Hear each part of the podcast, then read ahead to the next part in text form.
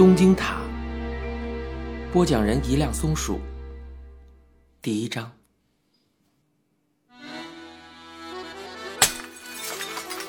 咔嚓，一声凄厉的声响，和妈妈一起睡在蒲团上的我被惊醒了。当然，妈妈也惊醒了，在蒲团上弓着身子。这可是半夜呀，不仅仅是孩子，大人和街道都在沉睡中。从大门口传来奶奶悲切的声音，奶奶连连呼喊着妈妈的名字。妈妈飞奔至走廊，来到门口，又立刻跑回到房间，抱起我，像个橄榄球选手似的，迅速的冲出房间。爸爸回来了。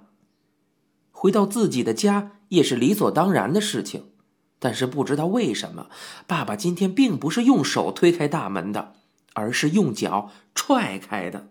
镶嵌着玻璃木栈格子的门吱嘎乱响，几乎散架。奶奶穿着鞋子在走廊里嘶声力竭地尖叫着。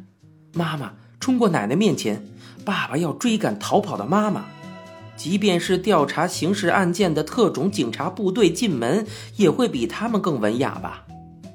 一边是要逃之夭夭的妈妈，一边是趴在走廊里的奶奶。似乎这样的回家风景。在我们的家庭里时常上演。不过，那天的猎物既不是妈妈，也不是奶奶，而是我。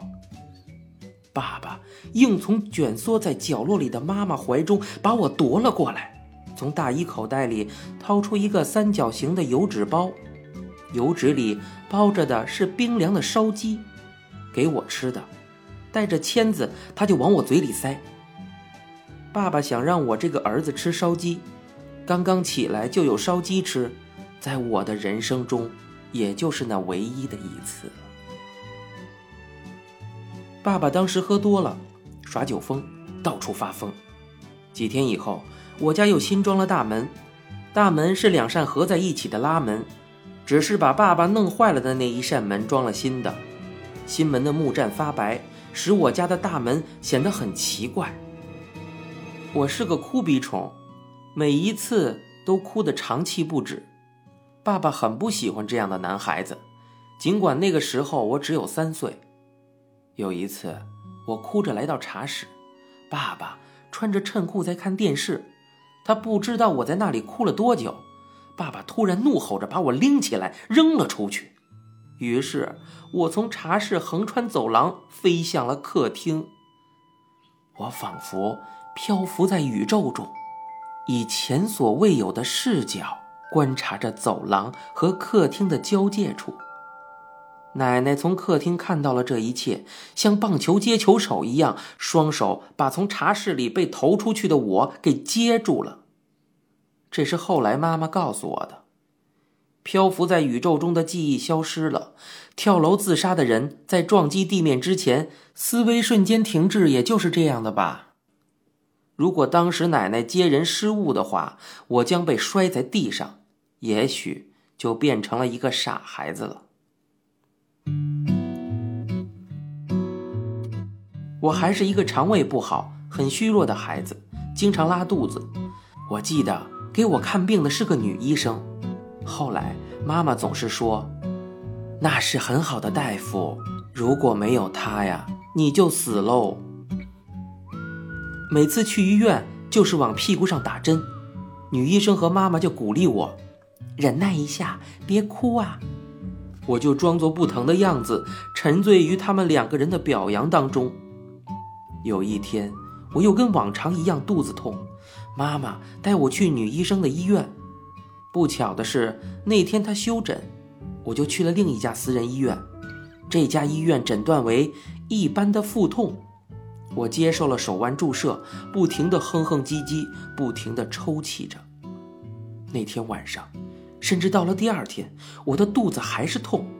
后来我痛得满地打滚，于是妈妈又一次把我带到那个女医生那里。结果她把妈妈数落了一顿，问道：“你这妈妈怎么这么粗心？为什么不早点送过来？”然后。马上帮我写了一封给市立医院的介绍信。就这样我被送到了另一家医院。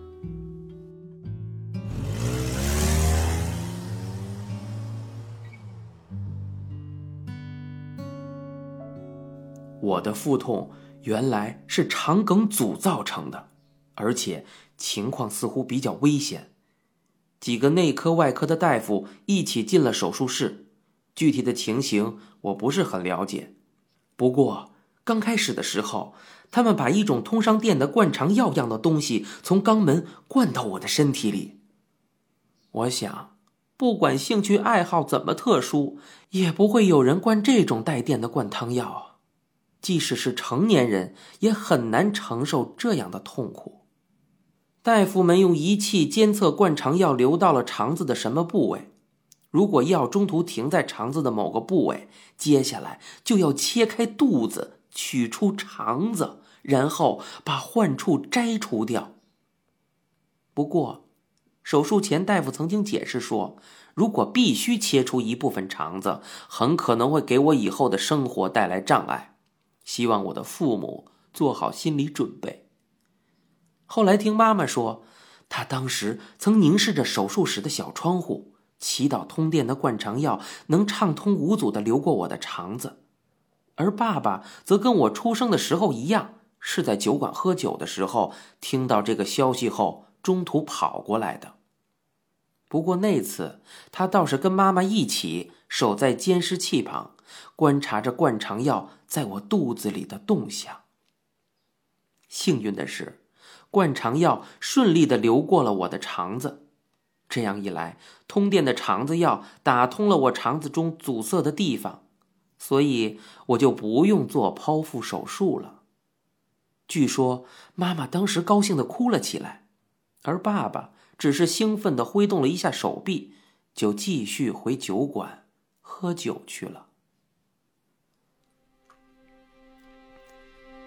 我现在还能回想起当时我因为疼痛而满地打滚时，闻到家里榻榻米的气味，看到墙上的颜色，还有妈妈那种忧心忡忡的表情。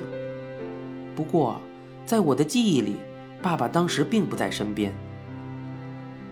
除此之外，我还能记起的是有一次爸爸正在画画时的背影。当时，爸爸把玻璃棒放到圆规岔开的两角中间。正在用手笔或者鸭嘴笔画线，他好像在设计什么东西。我们家起居室的墙壁上挂着爸爸以前画的几幅石像，当时我站在旁边看着爸爸画画，于是爸爸把装着蓝色颜料的陶瓷碟子和毛笔递给我，让我在一张废纸上随便画点什么。我在画画的时候，爸爸嘴里好像发出了咿啊之类的声音。画画时的爸爸让我感到很亲切。这些，就是我现在还能记得的事情了，是我三岁之前发生还能清楚想起的几件小事。我自己都感到有些奇怪，为什么连细节都记得这么清楚？不过，这些就是我们一家三口住在一起时的回忆了，是全部的回忆。除此之外，再也没有了。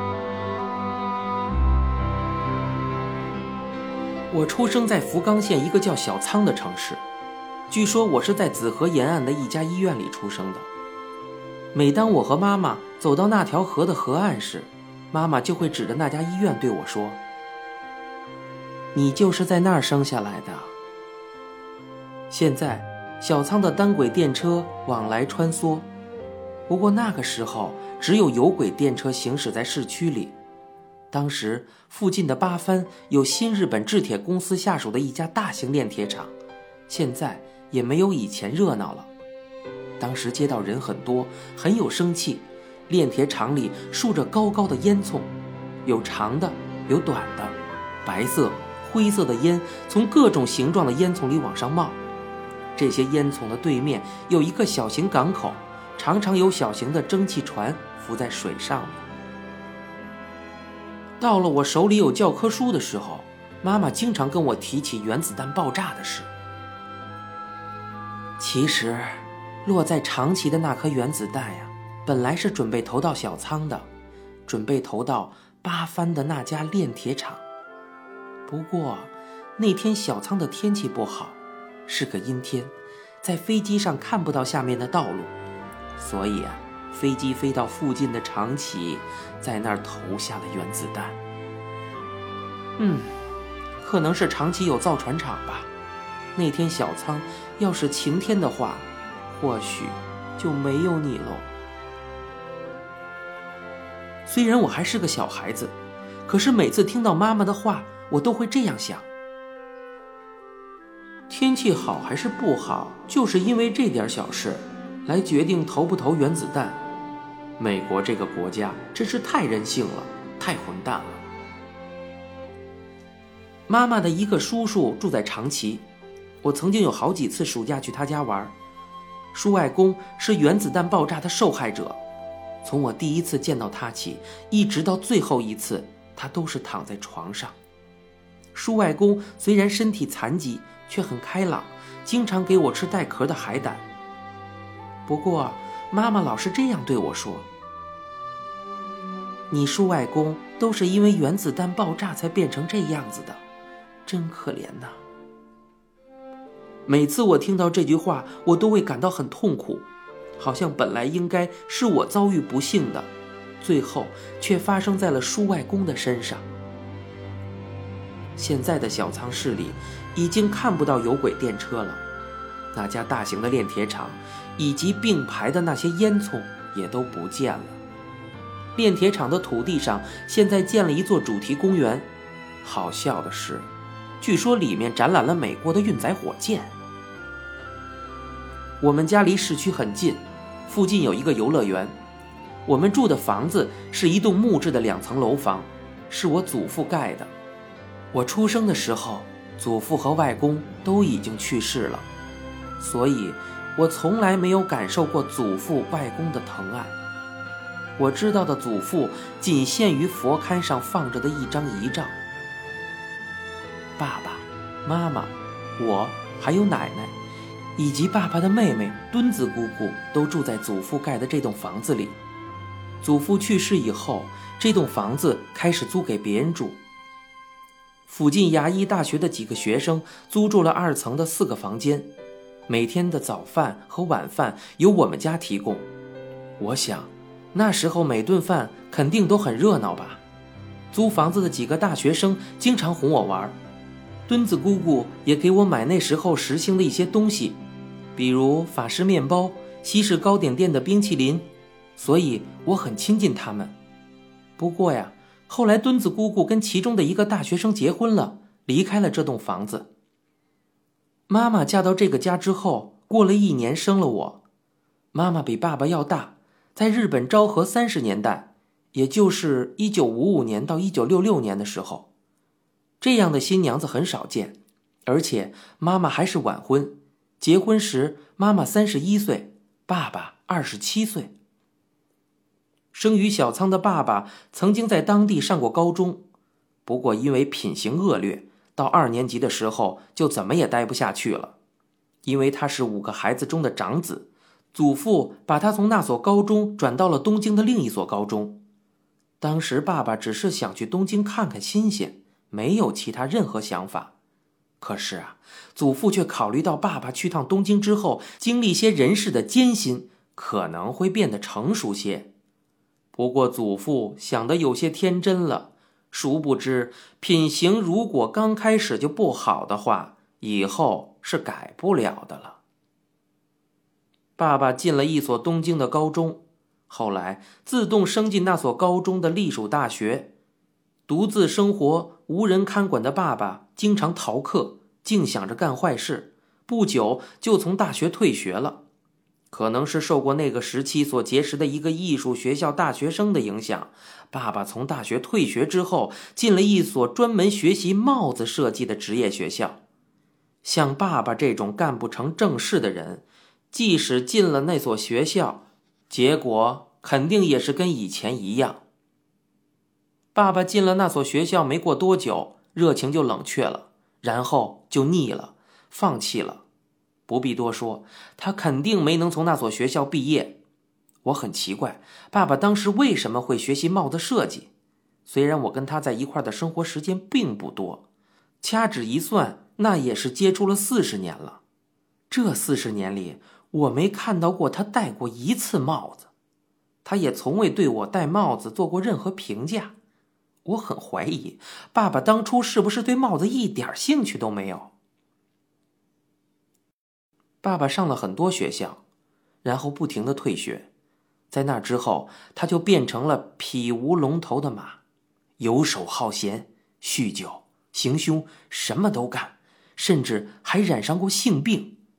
在跟一个朋友一起注射胰岛素的过程中，爸爸突然喜欢上了石佛，不过。他这种喜欢，好像并不是看到木雕佛像那种大慈大悲，然后洗心革面，被引到佛教道路上的。后来，爸爸徒步去各地参拜石佛，并且把这些石佛画下来。当时兴起了一股印度热，所以爸爸不断的去各处流浪，画了很多素描。他一边筹划着移民到印度，一边跟朋友创办了一份同人报纸。同时继续酩酊大醉，边讲述自己的精神世界，边冥想。可能爸爸日日夜夜就在重复这两件事儿吧。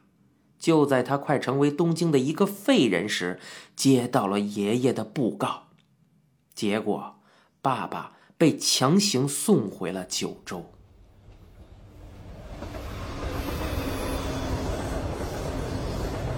爸爸回到家乡后。开始到当地的一家报社工作，这个工作是托爷爷的门路得来的。虽说有门路，可是连爸爸这样的经历、这样的品行也能进报社，由此可见，昭和时期的关系威力真是非比寻常啊！我在此之前一直在东京耽于玩乐，生活疲惫。不知不觉中，双亲和长辈都上了年纪，而且疾病缠身，我自己也已到了二十好几。这次我因故回到故乡小仓，回到这片故土，得到了诸位的照顾，使我能够就职于这家社报。从今以后，我一定不辜负诸位的好意，洗心革面，重新做人。我要坚持不懈，三年、五年、十年，就算是粉身碎骨，也要克己奉公，鞠躬尽瘁。我要在这里一直工作下去。爸爸那时候曾经说过这样的话，可是他这种人做什么事都不成，所以很自然的不久就从这家报社辞职了。后来奶奶好几次说到爸爸的工作，每次都是目光迷离、充满感慨的说：“唉，那时候。”你要是不从报社辞职，现在也肯定功成名就了。你为什么要辞职呢？真是让人懊恼死了。妈妈出生在祝丰市的一个煤炭小镇，是九个孩子中的第四个，家里开了布庄。据说妈妈从当地的高中毕业之后，进了一家公司。现在想想，我对妈妈高中毕业到结婚之前的这十年一点都不了解，甚至她那段时间是一直待在家里，还是到了别的地方，我都不清楚。妈妈曾经给我看过一张她年轻的照片，这张照片让我对妈妈的那段生活产生了一些猜想。那张照片已经褪色了，变成了深棕色。照片上的妈妈穿着一条连衣裙。白色的，上面有水珠图案。妈妈的头上包着围巾，戴着一副太阳镜。她坐在一辆白色敞篷赛车的发动机罩上，一只手的两根手指之间夹着一支烟，摆了一个姿势。妈妈年轻的时候原来这样啊！我觉得这张照片很能说明问题。妈妈这个人很喜欢社交，经常面带微笑。她经常为周围的人考虑。喜欢做家务，是个规规矩矩的人，而爸爸正好相反，他性子很急，不拘言笑，他从不慌张。总之，爸爸是一个我行我素的人，对西装和朋友倒是很认真，对其他的就极其马虎了。爸爸妈妈好像是在一个聚会上认识的。不过听妈妈说，那次聚会是她学医的男朋友陪她一起去的，而爸爸是一个人去的。可能爸爸想混顿晚饭吃，才混进这个聚会吧。我没问妈妈，当时他们是怎么开始交谈的，对彼此的第一印象又是如何。可是，在见面之后没过几天，他们就决定结婚了。原因是爸爸没有向妈妈打招呼，就带了聘礼闯到了妈妈的娘家。可能是妈妈在这个出其不意的情况面前未加考虑就答应了。不过，爸爸怎么会想到这招呢？妈妈跟我说到爸爸抬着聘礼来到他家的情形时，用极其平常的语气说道：“我当时吃了一惊。”